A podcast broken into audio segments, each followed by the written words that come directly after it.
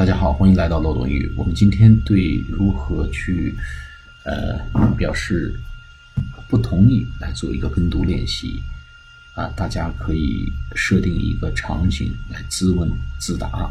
比如我们给出这个例句，说是这个啊，the air in Beijing is is improving，或者 the air in Beijing is getting better。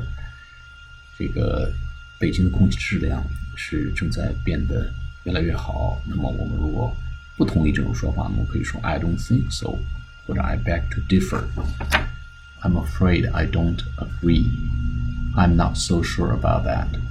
That's not how I see it.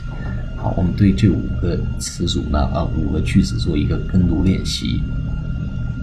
I don't think so. I don't think so. I don't think so. 第二个呢 ？I beg to differ. I beg to differ. I beg to differ. 就是我有所保留啊，我有所保留，我持不同的看法。第三个呢是 I'm afraid I don't agree.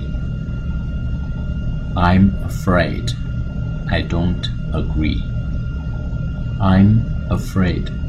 I don't agree. 我恐怕无法同意。第四个呢？I'm not so sure about that. I'm not so sure about that. I'm not so sure about that. 我对此呢还不敢肯定，我对此不敢肯定。那么第五个说法呢？That's not How I see it. That's not how I see it. That's not how I see it. 我还真不是这么看，我真不这么认为。好，或者我对此的看法有所不同。啊，我们这几种表达方法，大家都可以用来回应不同意。啊，好，我们下次节目再见，谢谢大家。